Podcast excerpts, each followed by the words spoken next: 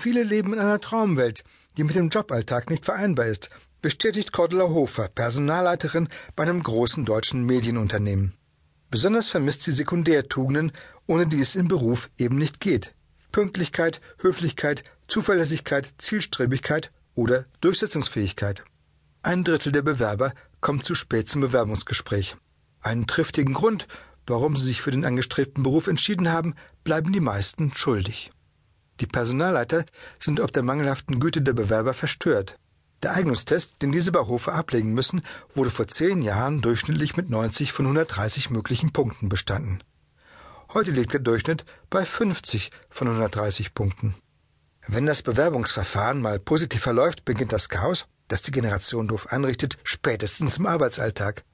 Nicht schlecht, staunte etwa Peter Kerner, Controller bei einem mittelständischen Automobilzulieferer, über einen seiner Trainees. Kerner hatte zwischendurch mal kurz für große Manager gemusst. Als er wieder in sein Büro kam, traf ihn der Schlag. Der junge Kollege hat ein Gespräch für Kerner entgegengenommen und erklärte dem Anrufer gerade nonchalant Tut mir leid, Herrn Kerner können Sie gerade nicht sprechen, der ist auf dem Klo. Der junge Mann wurde nicht übernommen. Zwei von hundert möglichen Punkten. Try again. Deshalb ist es aus unternehmerischer Sicht oft kostengünstiger, eine Stelle länger nicht zu besetzen, falls sich kein geeigneter Bewerber findet, anstatt ständig angerichtete Flurschäden zu beheben.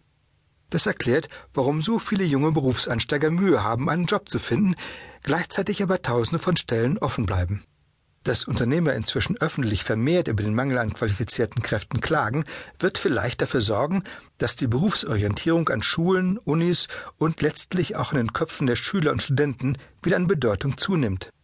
Bis sich dieses Umdenken in Ergebnissen niederschlägt, wird sich die Generation Doof noch weiterhin mit dem Status quo begnügen müssen.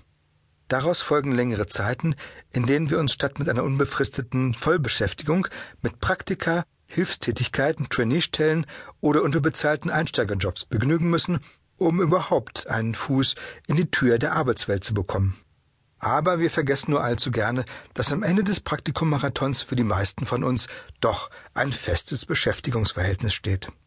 Die Azubi, Praktikanten oder Traineestellen, die man bis dahin innehatte, brachten einem doch die ein oder andere wertvolle Erfahrung ein und schließlich auch die entscheidenden Kontakte, die bei der Jobbeschaffung Schützenhilfe leisteten. Eine der wichtigsten Erkenntnisse für die Generation Doof scheint es jedoch zu sein, dass es manchmal vor allem darauf ankommt, so zu tun, als könne man etwas. Klappt es mit dem Vortäuschen von Interesse, Leidenschaft und Kenntnisstand, dann klappt es oft auch mit dem Job, zumindest in der Anfangszeit. Eines merken die Doofen relativ schnell. Mit ihrem gefährlichen Halbwissen balancieren sie in der Berufswelt täglich auf einem Drahtseil. Minütlich könnte jemand sie der Blödheit überführen. Und um dies zu verhindern, hat die Generation Doof ein paar lustige Karrieretricks entwickelt. Beispielgefällig? Aber gerne doch. Unsere bekannte Christine Lenker halten viele zunächst für eine Frau, die etwas auf dem Kasten hat. 33 Jahre ist sie alt und weiß bereits um das Geheimnis, wie man sein Halbwissen geschickt zu einem bewundernswerten Portfolio aufbauscht. Christina ist Senior Projektmanager in einer Münchner Presseagentur. Den Job hat sie sich nach diversen Praktika in einem harten Auswahlverfahren erkämpft und musste schon da ihr ganzes schauspielerisches Talent aufbieten. Das Posen als Könner beginnt für die Generation Doof bereits mit dem Anschreiben der Bewerbung. Ich habe als Praktikantin schnell gelernt, dass man am ehesten Karriere macht, wenn man den Leuten erzählt, was sie hören wollen, verrät Christina das Geheimnis ihres Erfolges. Daraufhin hat sie die Schlüsselwörter der Stellenausschreibung auswendig gelernt, den Personalleitern im Gespräch vor die Füße geworfen und die haben den Köder höchst erfreut geschluckt. Geholfen hat wahrscheinlich auch, dass Christina ihren Lebenslauf vorher ein wenig aufpoliert hatte. Aus den drei Wochen Schüleraustausch in die USA wurde ein einjähriges Highschool-Jahr. Aus der Japanisch AG in der Schule wurden gute Japanischkenntnisse in Wort und Schrift.